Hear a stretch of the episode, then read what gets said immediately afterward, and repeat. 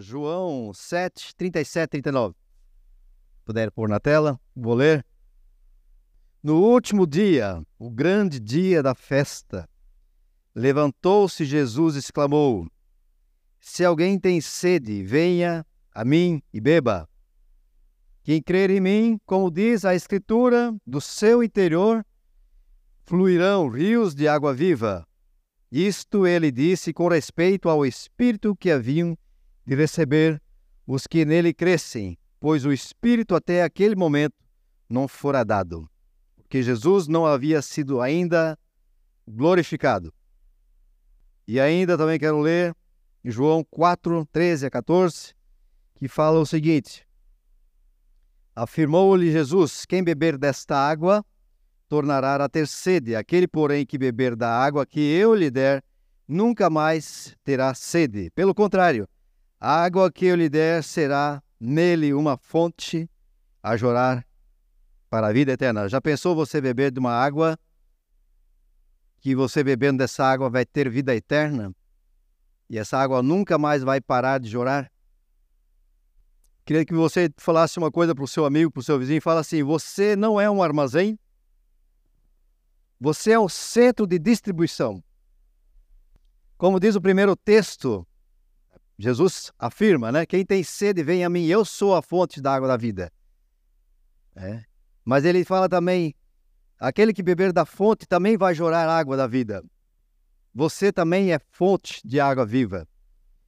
E você não é um armazém, você é um centro de distribuição, porque o armazém ele tem a função de armazenar, de receber, de estocar. E muitas vezes nós paramos no armazém, muitas vezes nós recebemos muito, vamos estocando, estocando, e quando nós vemos o nosso estoque está parado, está cheio, está pilhado. E a Bíblia fala que nós somos fonte também de água viva.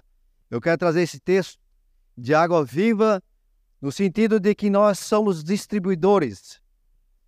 E Deus tem esse propósito depois nós vamos falar sobre né, o plano de salvação. Eu creio que a maioria aqui já, né, já é convicto do plano de salvação, que esse é o primeiro passo para nós nos alimentarmos da fonte, para nós estarmos conectados à fonte, é o plano de salvação. E nós estamos recebendo a água viva, mas a partir daí nós temos que ser centro de distribuição, nós temos que ser fontes de água para as outras pessoas. Na nossa região aqui nós temos é, bastante centros de distribuição, né? Nós temos aqui um centro logístico muito forte. É, você vai visitar um centro logístico, é aquele armazém grande, cheio de material, mas ele tem o objetivo de receber e de distribuir. Vai distribuindo. E os centros de distribuição são estratégicos, são fundamentais e são previamente planejados para serem colocados em lugares estratégicos, lugares importantes. Você nunca vai colocar um centro de, distribuição num lugar isolado um lugar afastado, um lugar né, que está fora do centro, fora das pessoas. E o centro de distribuição ele ganha ainda mais importância em épocas de crise, em épocas de escassez, em épocas de guerra. Né? Sempre são alvos da guerra, sempre são alvos os, os, os galpões, os armazéns que têm a, né, a logística, que tem depositado ali material importante e um armazém cheio de suprimentos importantes para a vida pode estar cheio de medicamentos essenciais, de alimento para a população, numa região de fome, cheio de água para um local onde tem seca, cheio de ferramentas ou utilidades para dar condições de trabalho e sustento. Você e nós temos a missão de abastecer, de sermos esse centro de distribuição onde nós vamos levar o alimento, onde é que nós vamos levar o remédio, o mantimento para aquele que tem enfermidade. Você tem tudo isso dentro de você, estocado dentro de você, porque Deus tem colocado isso dentro de você. Você tem alimento para alimentar as pessoas, você tem a cura, você tem o poder na palavra para declarar uma cura, você tem a palavra para declarar uma bênção. A Bíblia fala que nossa língua tem poder de vida e de morte, nós podemos declarar bênção ou maldição, nós podemos estar abençoando ou maldizendo. Né? Você tem dentro de si né, ferramentas que Deus colocou dentro de você, utilidades que Deus colocou dentro de você. Mas se nós apenas, apenas recebemos, né? E nós não distribuímos, nós não colocamos em operação o nosso centro de distribuição, ele vai ficar parado. E você já tem, imagine um estoque de mantimento, de remédios, numa região onde as pessoas estão precisando daquele. Imagina o estoque de vacinas na África e as pessoas estão morrendo ali de, de alguma doença e você está retendo aquele material, aquele estoque lá. Assim é a nossa vida cristã. Muitas vezes nós podemos estar retendo aquilo que pode ser o destino de uma pessoa. E que triste é quando nós temos, né? Quando nós temos um armazém, recebemos, está ali estocado, guardado, e a gente não faz nada com aquilo. Aquilo lá está deteriorando. Aquilo lá estraga. Tudo que fica parado vai se deteriorando. Talvez, né, muitas vezes a gente não se acha capaz, a gente pensa, puxa, mas eu ainda sou pecador, ainda tenho, né, como é que eu vou orar por uma pessoa por cura se eu ainda passo por uma enfermidade? Como é que eu vou orar por alguém na área do casamento se eu ainda estou em crise no casamento? Como é que eu vou orar por alguém na área da prosperidade se eu mesmo ainda estou passando por dificuldades? Mas eu quero dizer o seguinte: quando nós colocamos o nosso armazém, né, o nosso centro de distribuição para funcionar, né, Deus começa a operar, os milagres começam a acontecer, porque no processo, no caminhar, é que Deus vai agindo, Deus vai moldando, Deus vai transformando. Comece agora mesmo, você, mesmo que você tenha, puxa, pouco tempo ainda de vida cristã, mas comece já, não deixe o seu armazém parado. Todos já receberam algo da parte de Deus que precisa ser distribuído. Uma, uma oração, uma simples oração, mas às vezes pode mudar o destino de uma pessoa. Você está passando por alguém, você cumprimenta, você percebe alguma coisa e a gente, ah, não vou incomodar, não quero. Puxa, como é que você está? Tudo bem? Precisa de alguma oração? Posso fazer uma oração por você? E Deus vai te usar, Deus vai começar a operar naquela área, Deus vai começar a agir. Você vai ver como Deus vai começar a movimentar né? Então não perca essa oportunidade, não perca a oportunidade de, daquilo que Deus colocou em você, de você colocar para operar, para funcionar.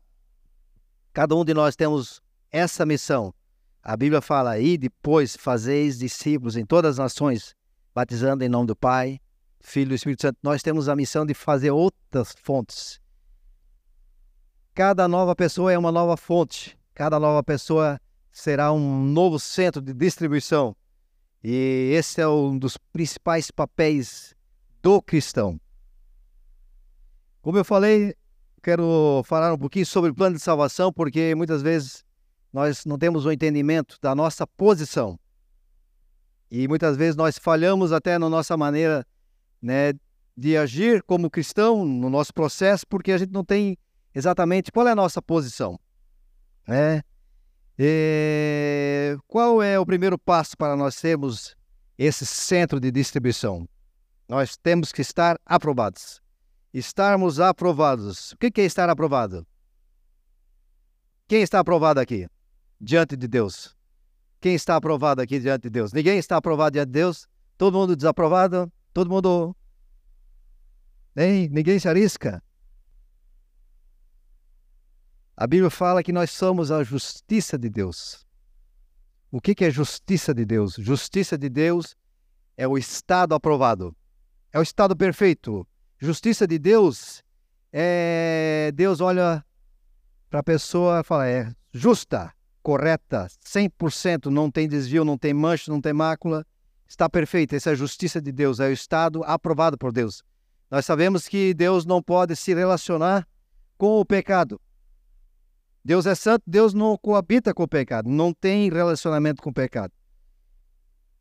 Mas Deus fala que nós somos a justiça de Deus. Justiça é o lugar que Deus preparou para o homem quando ele criou o homem. Deus criou o homem no jardim e o homem era eterno. A minha esposa usou uma ilustração com as crianças que eu vou usar também se conseguir tirar a tomada. Ah, já deu. Veja bem, Deus criou o homem eterno. Deus, o homem se relacionava com Deus. O homem era a justiça de Deus. Não havia desvio. Deus vinha e tinha um relacionamento com o homem. Era perfeito. O homem não tinha doença, não tinha pecado, não tinha dor. Até os animais se relacionavam. Tudo estava em harmonia, tudo estava em justiça. É a justiça de Deus quando Deus criou a humanidade. Aí veio, vamos para o texto. Gênesis 3, 1, 7, por favor. Vamos ver onde é que tem uma tomada aqui. Pode ser essa. Não mudou muito, né? De lá para cá. Ok, pode ser essa. Vou ligar na fonte. Vou ligar na fonte o meu celular. O celular está começando a acabar a bateria. Eu preciso ligar na fonte. Senão. Opa, tá ligado na fonte. Tá carregando. Gênesis o que fala, Gênesis? Quero. Vamos deixar uma coisa mais dinâmica, que tá todo mundo sério aqui, né? Agora eu quero um casal aqui. O pastor sempre chama os homens. Eu quero um casal. Por favor, pode ser o casal. Vai comer da maçã. Pode subir. E eu quero mais um. Que vai ser a serpente. Quem é a serpente? Não devia ter falado, né? Mas venha, por favor, venha um candidato aqui. Por favor. Ah, mas a serpente vem bem disfarçada mesmo. É. Olha só o que diz o texto. Olha aí, a serpente era a mais astuta de todos os animais selvagens que o Senhor Deus havia criado. Certa vez ela perguntou, serpente, pergunte à mulher. Vou deixar o pergunta lá. Deus realmente disse que vocês não devem comer do fruto de nenhuma das árvores do jardim? Aí você. Aí as. Podemos comer do fruto das árvores do jardim. É só do fruto da árvore que está no meio do jardim que não podemos comer. Posso ler? Ah, vou falar. Deus disse: Não como e nem sequer toquem no fruto daquela árvore. Se eu fizerem, mo morrerão mais para frente. Aí a serpente entra em ação. É claro que vocês não morrerão. Mais um texto. Opa, quem está falando aí? É a serpente. Deus sabe que no momento em que comerem do fruto, seus olhos se abrirão, e como Deus, conhecerão o bem e o mal. Aí a mulher viu que a árvore era linda. Ai, que seu fruto, olha, o fruto parecia muito delicioso e desejou a sabedoria que ele lhe daria. Assim tomou do fruto e o comeu. Tá limpo, eu lavei a frutinha. Hum, tá gostosa? Depois deu ao seu marido, que estava com ela, e também comeu. Aí, ó, já comeram do fruto, tá vendo? E ó, o que aconteceu? obrigado. Pode levar a maçã. Obrigado, obrigado pelos nossos coadjuvantes aqui. Olha só. O plano original de Deus, né, era que o homem fosse eterno. Nós seríamos eternos. Se o homem não resolvesse ser independente. Qual foi a atitude do homem e da mulher? Ah, se vocês comer do fruto, vocês vão também conhecer, ter conhecimento do bem e do mal. Ah, então quer dizer que eu não preciso de Deus? Por que, que me falaram que eu dependo de Deus? Ué, e aí só que o, a serpente ela esqueceu de falar que a partir do momento que eu comesse do fruto, o que, que ia acontecer? Desconectou da fonte. O que, que aconteceu então? A bateria começou até acabar a bateria. O homem morreu na hora que comeu a, a, a fruta? Na hora? Não. Mas o cabo foi desconectado. O espírito é o cabo. O cabo estava conectado com Deus. Partir do momento que eu me desconectei, o espírito morreu. Naquele momento, o espírito morreu. E a Bíblia fala que depois Deus percebeu na hora que o espírito foi desconectado. E aí Deus veio novamente para verificar o que, né? Onde é que está você, Adão? Que eu não te acho. Não, não encontro mais você em mim. Ah, eu te vi e teve medo. Primeiro, primeiro espírito que veio habitar no homem, medo. E me escondi. Aí eles viram que estavam nus. Aí o pecado foi revelado. E aí Deus, o homem, entregou o comando, o governo, nas mãos do inimigo, nas mãos de Satanás e seus demônios. Onde é que o homem perdeu o governo? Porque qual era a ordem dada ao homem? Que o homem governasse. A função é governo. Nós recebemos a missão de governar. Sobre todas as coisas, o homem governava sobre os animais, sobre tudo. O homem era um, um mini Deus, ele tinha. Não sei qual a limitação que ele tinha, nós sabemos qual a limitação. Não é hoje, não é como hoje, nós somos limitados. Deus tinha, o homem na, na época tinha capacidades que praticamente ilimitadas. Mas a partir do momento que o homem entregou o governo, ele perdeu totalmente o governo do mundo. E aí entrou o pecado, entrou desgraça, entrou doença, entrou todas, né, a concupiscência e tudo mais. Tudo de mal, toda a maldade, né, entrou na humanidade. E aí o homem foi desconectado de Deus. E aquele estado que o homem estava antes era o estado perfeito. O homem estava no estado perfeito diante de Deus.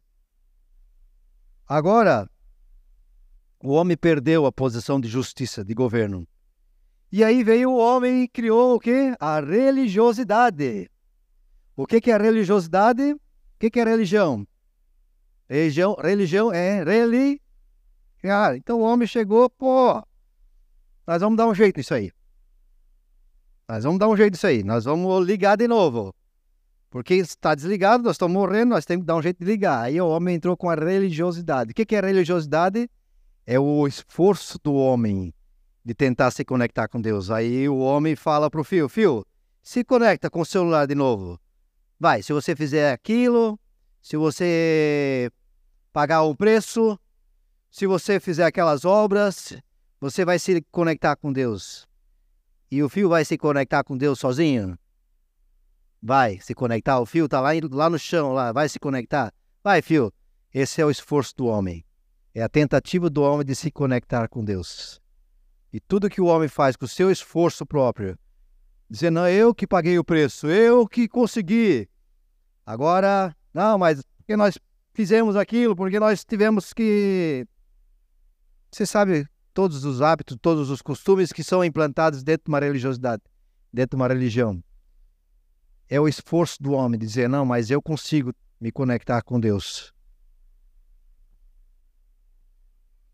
Mas então, Jonas, como nos conectar com Deus? se nós perdemos, se nós, o nosso espírito estava morto? Como eu posso voltar ao estado perfeito? Como eu posso voltar ao estado de justiça? A Bíblia fala que no Evangelho é revelado o caminho da justiça. Lá em Romanos 1, 16, 17 fala o seguinte: Não me envergonhe do Evangelho, porque é o poder de Deus para a salvação de todo aquele que crê primeiro do judeu, depois do grego, porque evangelho, no evangelho é revelada a justiça de Deus. Para mostrar, perdão, uma justiça que do princípio ao fim é pela fé. Então, como eu posso voltar ao caminho da justiça, a posição perfeita? A Bíblia fala: temos o Evangelho. O Evangelho é o caminho é o trilho para nós andarmos, para alcançarmos novamente a posição de justiça. E essa posição de justiça, esse caminho é trilhado pela fé. Somente pela fé. E também lá em Romanos 5,19 fala o seguinte: Logo assim, por meio da desobediência de um só homem, muitos foram feitos pecadores. Assim também, por meio da obediência de um único homem, muitos serão feitos justos. Um único homem trouxe novamente a posição de justiça, e um único homem tirou o homem da posição de justiça. E aí a Bíblia fala em Efésios 2, 4, 7. Todavia, Deus que é rico em misericórdia, pelo grande amor com quem nos amou, deu-nos vida com Cristo, quando ainda estávamos mortos em transgressões. Pela graça vocês são salvos. Deus nos ressuscitou com Cristo e com ele nos fez assentar nas regiões, regiões celestiais em Cristo Jesus, para mostrar nas eras que hão de vir a incomparável riqueza da sua graça, demonstrada em sua bondade para conosco em Cristo. Então, significa que eu devo, posso fazer alguma coisa pelo meu esforço para alcançar novamente a conexão com Deus. Eu tenho essa capacidade, o meu esforço vai conseguir fazer alguma coisa, a minha obra vai fazer. A Bíblia fala, não, é pela graça. A Bíblia fala que eu vou dar de graça. Jesus veio e pagou o preço na cruz, fez uma obra na cruz. E essa obra que ele fez na cruz é para levar todo o pecado da humanidade. Agora todo o pecado foi sobre Jesus, o meu e o teu, o pecado passado, presente e futuro foram sobre Jesus na cruz. E ele pagou o preço. O plano da redenção do homem se deu através de Jesus. Quando Jesus veio, ele resgatou a posição de justiça. Novamente, Deus olha agora para Jesus e fala: agora, estado de justiça, estamos novamente no estado de justiça. Estado de justiça, conexão. Quem faz a conexão com Deus? Jesus. E todo aquele que está em Jesus está novamente, a Bíblia fala aqui, quando nós aceitamos a obra de Jesus, o nosso espírito que estava morto volta a viver. O nosso espírito que estava desconectado volta a se conectar. Amém? Glória a Deus. Então, justiça é um estado aprovado por Deus e conquistado unicamente na obra de Cristo e dado de graça a nós pela fé revelado no Evangelho. Qual é o instrumento legal que Deus usa para certificar a nossa salvação? Como é que fazemos para. Sabemos que Jesus fez a obra que ele pagou o preço, que não foi nós, não foi nosso esforço, mas como é que nós acessamos a obra dele? O que que nos certifica, o que nos faz, nos dá esse amparo? A Bíblia fala em Romanos 10, 9 e 10, se com a nossa boca confessamos Jesus como Senhor e Salvador, e nosso coração nós cremos que Deus ressuscitou ele dentre os mortos, então seremos salvos. Porque com o coração se crê para justiça, e com a boca se confessa a salvação. Então, Jesus, nós somos certificados pelo nosso coração e quando nós declaramos com a nossa boca, quando nós confessamos a Jesus como Senhor e Salvador.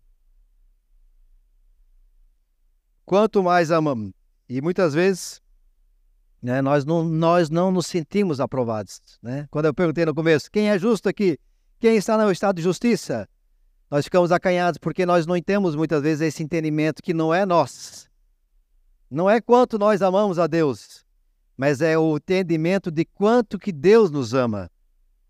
Faz toda a diferença. Muitas vezes pensei, nós somos falhos, né?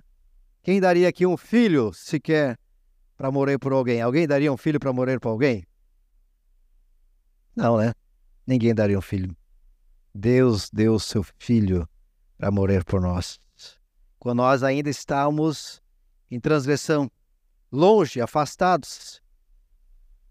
Então não é o nosso amor que vai fazer essa conexão, não é o nosso amor que vai fazer esse, esse nível de relacionamento, mas é o quanto eu entendo, o quanto que Deus me ama. É esse entendimento. Então, estamos claros que nós precisamos estar aprovados. Né? Primeiro passo para caminhar da fonte, receber da fonte, da água da vida, para bebermos da fonte de Jesus, estarmos aprovados. Que não é o nosso esforço, mas é uma graça que Deus nos deu, é um presente que Deus nos deu, e o nosso papel é receber, é estarmos, é buscarmos a fonte. Um príncipe, quando é príncipe, é filho um rei, ele sempre vai ser príncipe, ele nunca vai ser plebeu, vai ser príncipe sempre. Independente se ele age como príncipe ou como não príncipe. Ele não é um dia príncipe, amanhã, ah, amanhã já está andando né, fora do traje, fora da. Daí já não é mais príncipe.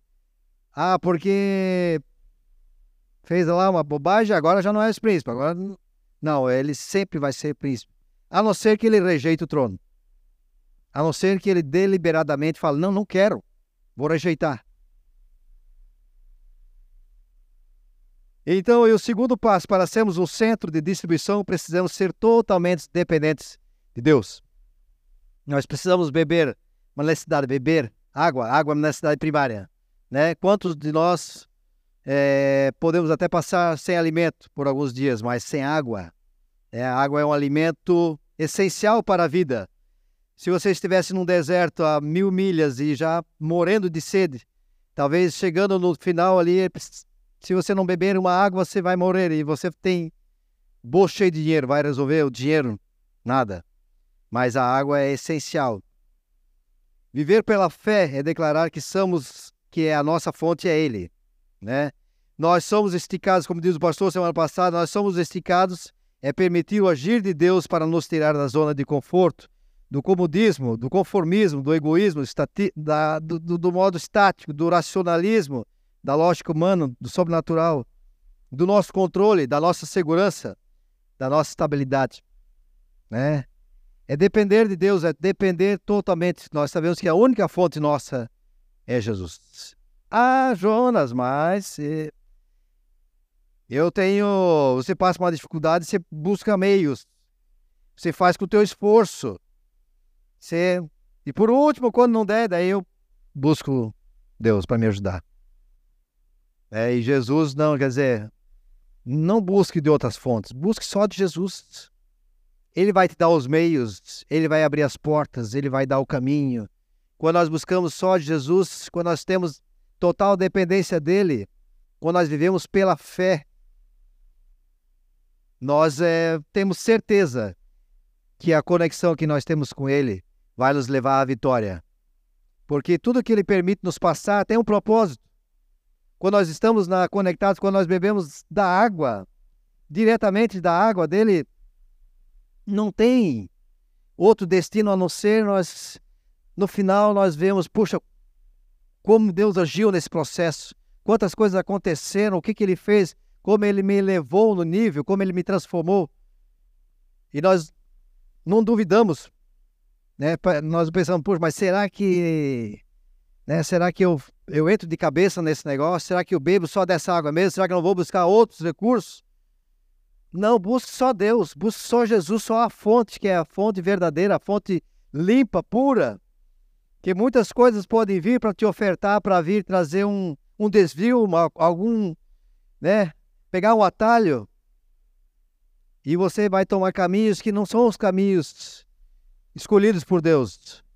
Mas se você estiver conectado à fonte verdadeira, ele vai te levar sempre a uma posição de justiça. Você está na posição de justiça.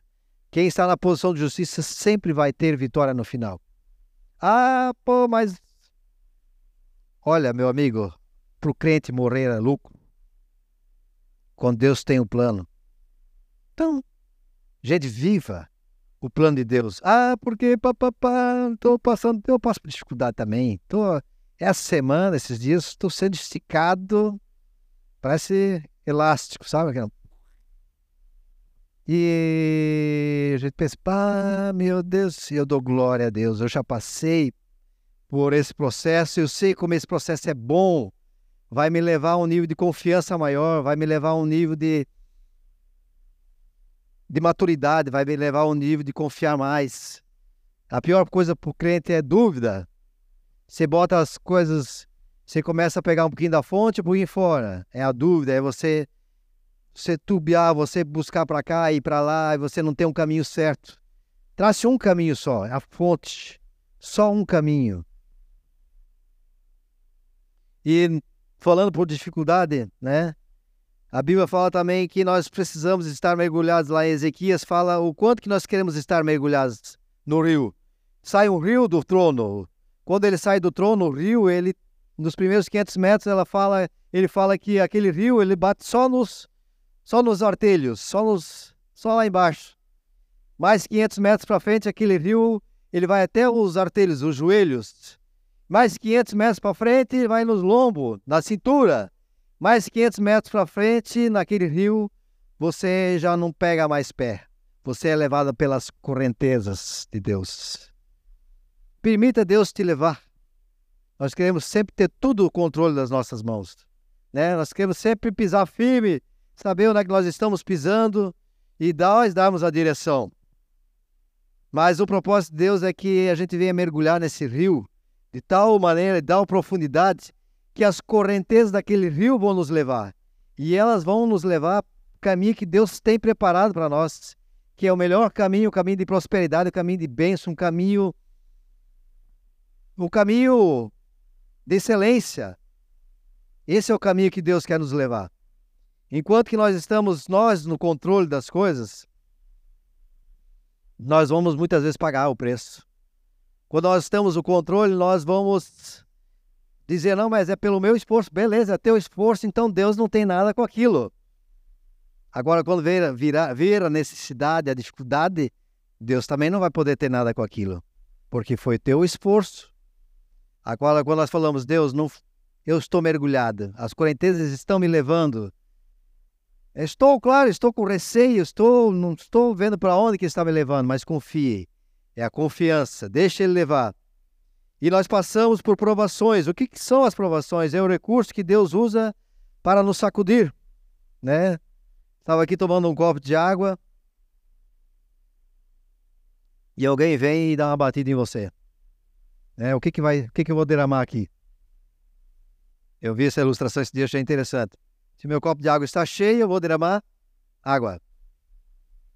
Se eu estivesse tomando café, se alguém me batesse, eu ia derramar café.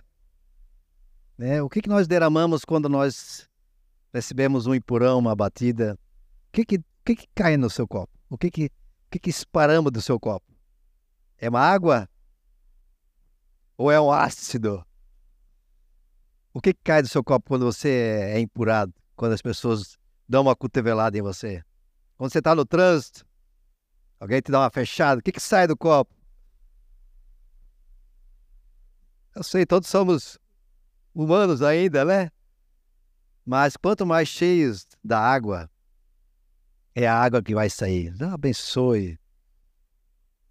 E, é, e Deus usa as provações, as dificuldades, os empurrões, os esbaros, para permitir nós analisarmos o que está saindo do nosso copo. Começa a analisar. O que está derramando do meu copo? Será que a água está clarinha ainda? Está Tá transparente ainda ou será que tá, já está um pouco escura?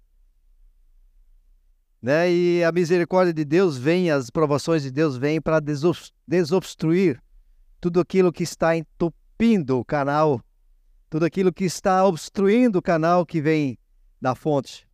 Né? Muitas vezes nós colocamos válvulas, colocamos torneiras e dizendo, ah, vai, vou, vou, vou abrir só o tanto que eu quero de água e controlamos áreas das nossas vidas que eu falo, não, aqui eu não quero que Deus venha mexer, então eu vou deixar uma torneirinha aqui, uma válvula, e vou abrir só um pouquinho, vou receber só um pouquinho aqui nessa área.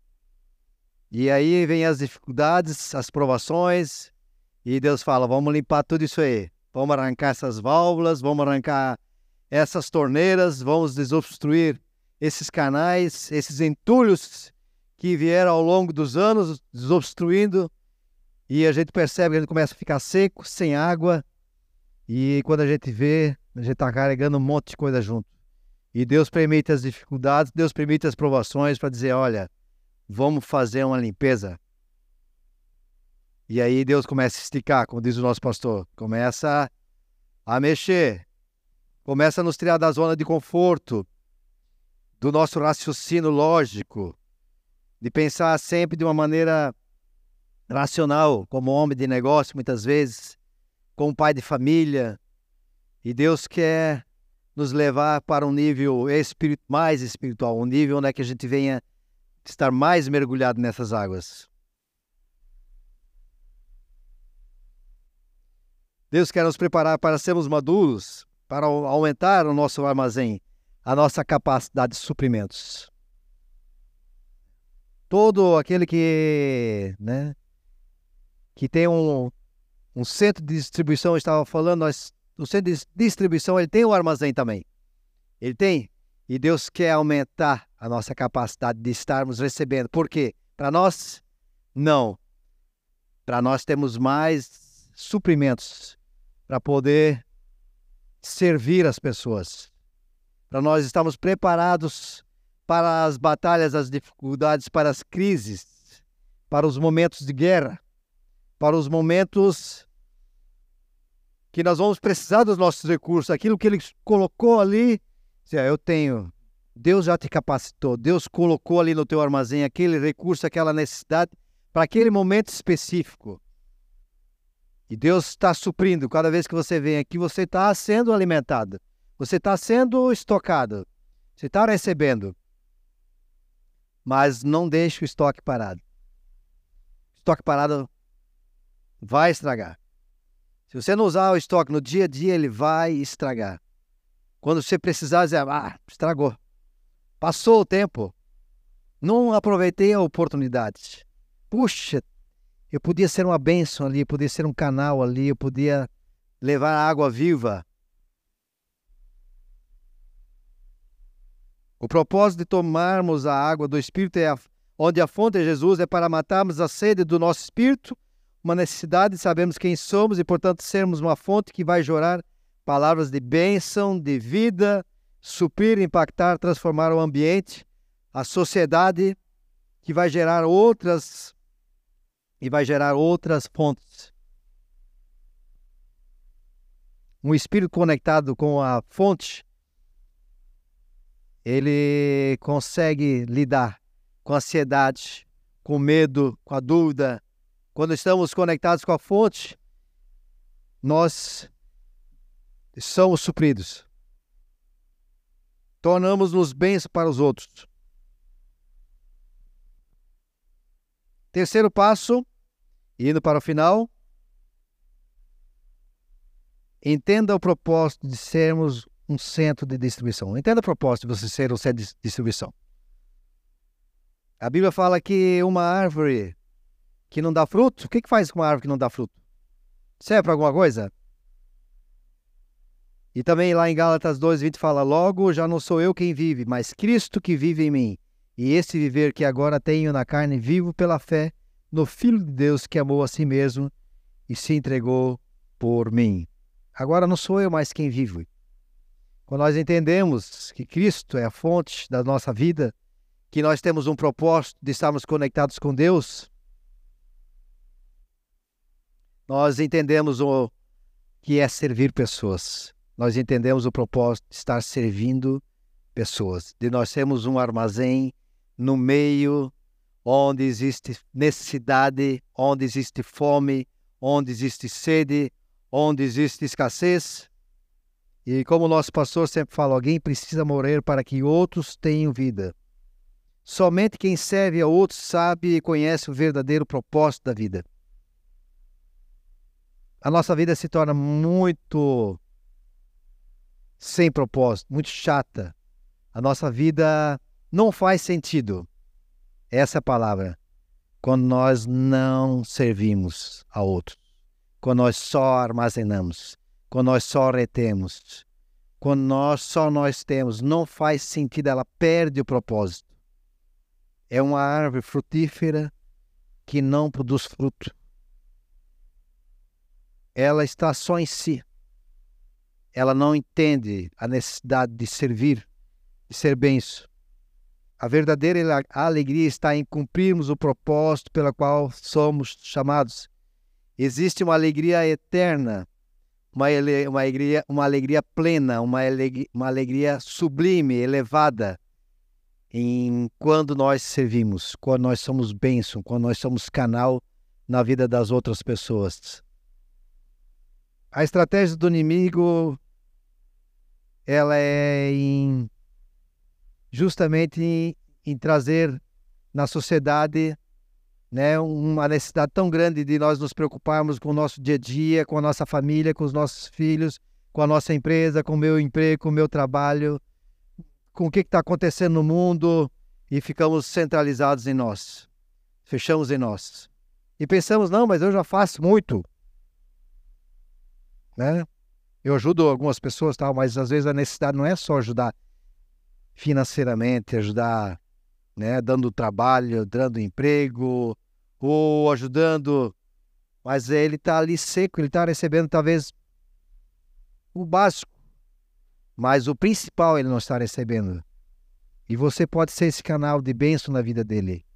Você pode ser esse canal de vida. Muitas vezes ele está seco, uma terra seca que não recebe água. E você, a Bíblia fala que você é a fonte da vida. Ah, mas vou esperar um pastor chegar para orar por ele. Bíblia fala que você é a fonte. Você que de ti, de você jora a vida. A unção e o poder só vem quando estamos servindo. É pensar, ah, mas eu vou esperar me capacitar, Deus descer ali um poder, um fogo, aí quando eu estiver ali, vou começar a servir pessoas, vou começar.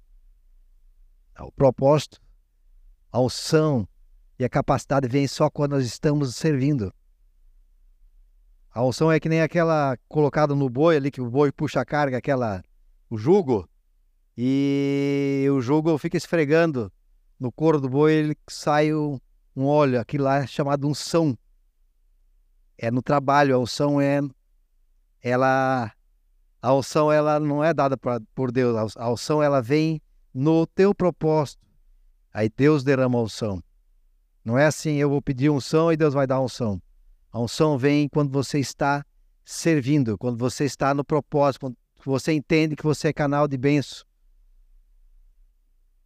Deus só pode aumentar o seu armazém quando você está distribuindo. Deus não vai aumentar o teu armazém, Deus não vai aumentar mais ainda o teu celeiro para você mais acumular mais ainda.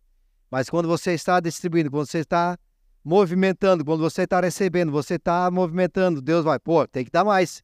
Tem que dar mais porque ali a demanda é grande. Vou abastecer, vou mandar.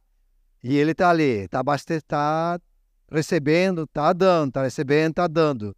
Agora, quando você está retendo, Deus não vai mandar mais. As experiências sobrenaturais, a autoridade que Ele dá, a expansão, o progresso, a tua prosperidade está em servir. É, quando você, Deus fala assim, eu, cuida do, dos meus que eu cuido do, dos teus. Né? Deus fala, cuida dos meus, eu vou cuidar dos teus, vou cuidar das tuas coisas porque você está cuidando dos meus. Seja próspero, seja generoso, né? Trabalho também no princípio da semeadura, de semear na vida, nos projetos, na igreja, né? Seja tenha um coração generoso, saiba que isso é servir. Isso é expansão.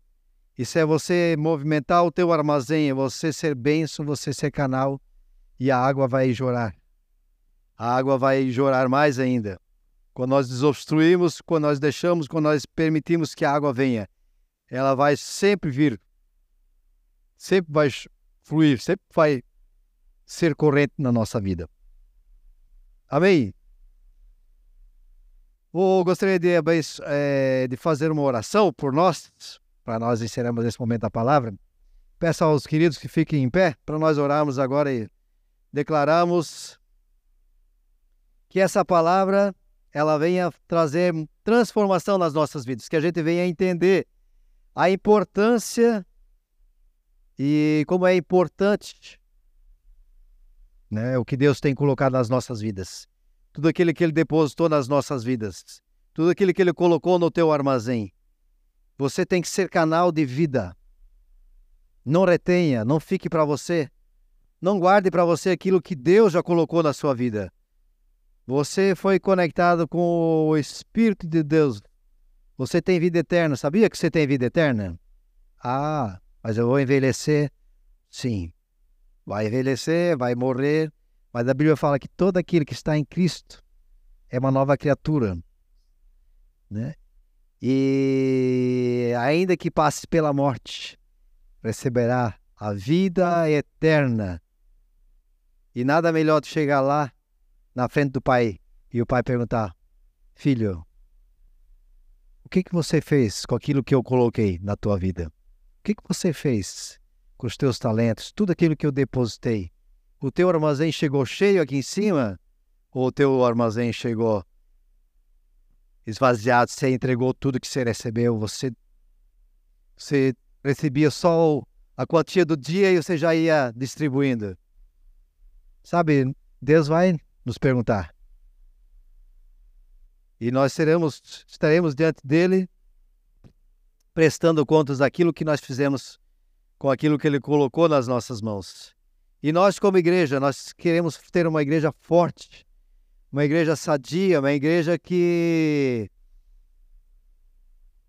que alcança, que expande, que expande, mas no sentido de abraçar vidas, de conquistar pessoas, de trabalhar nas vidas, ser bênção, um canal que outras pessoas possam receber esse, esse rio de água limpa, que as pessoas possam matar a sua sede. Vocês já viram quantas pessoas estão ansiosas, sedentas, estão perdidas na depressão, estão perdidas,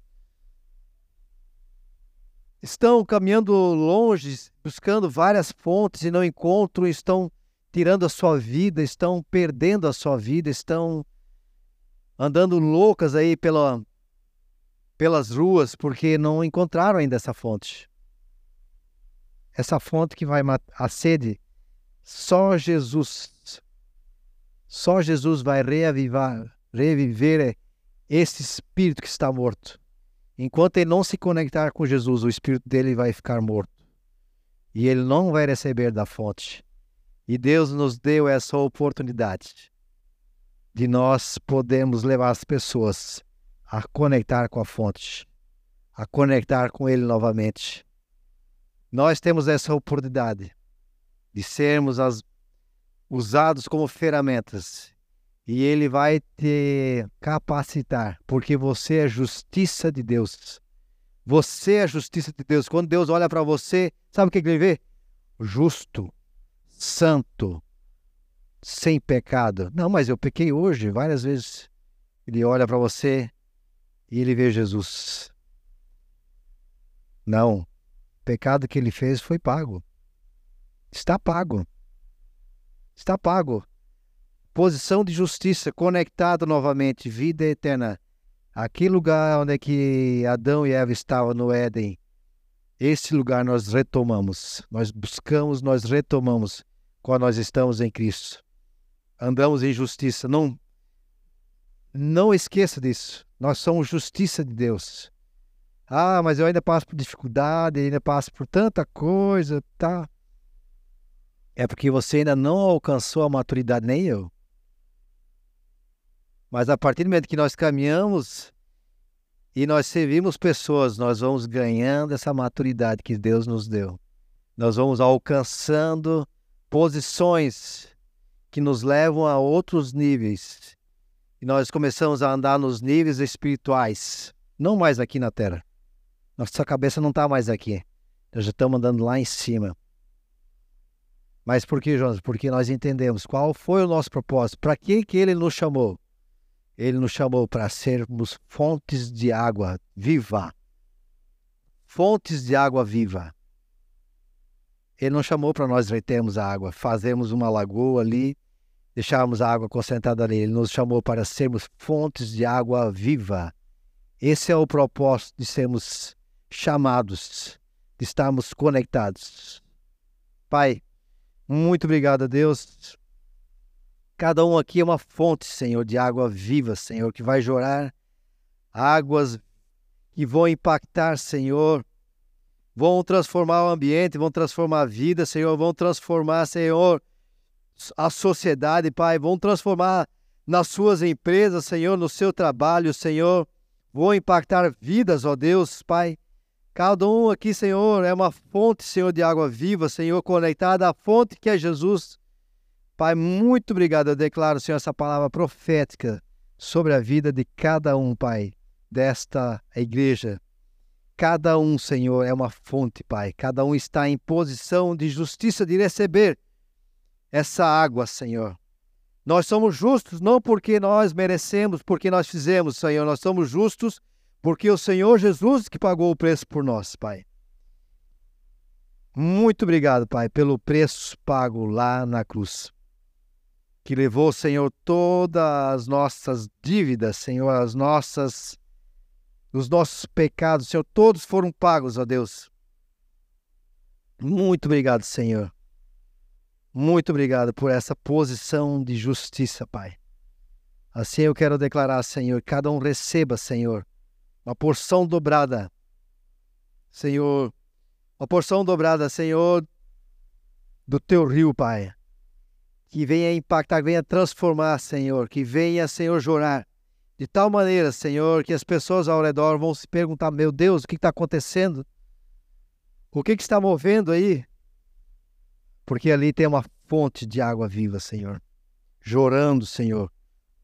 De tal maneira, Pai, que vai impactar, Senhor. Muito obrigado. Quero agradecer, oh Deus, por esse tempo.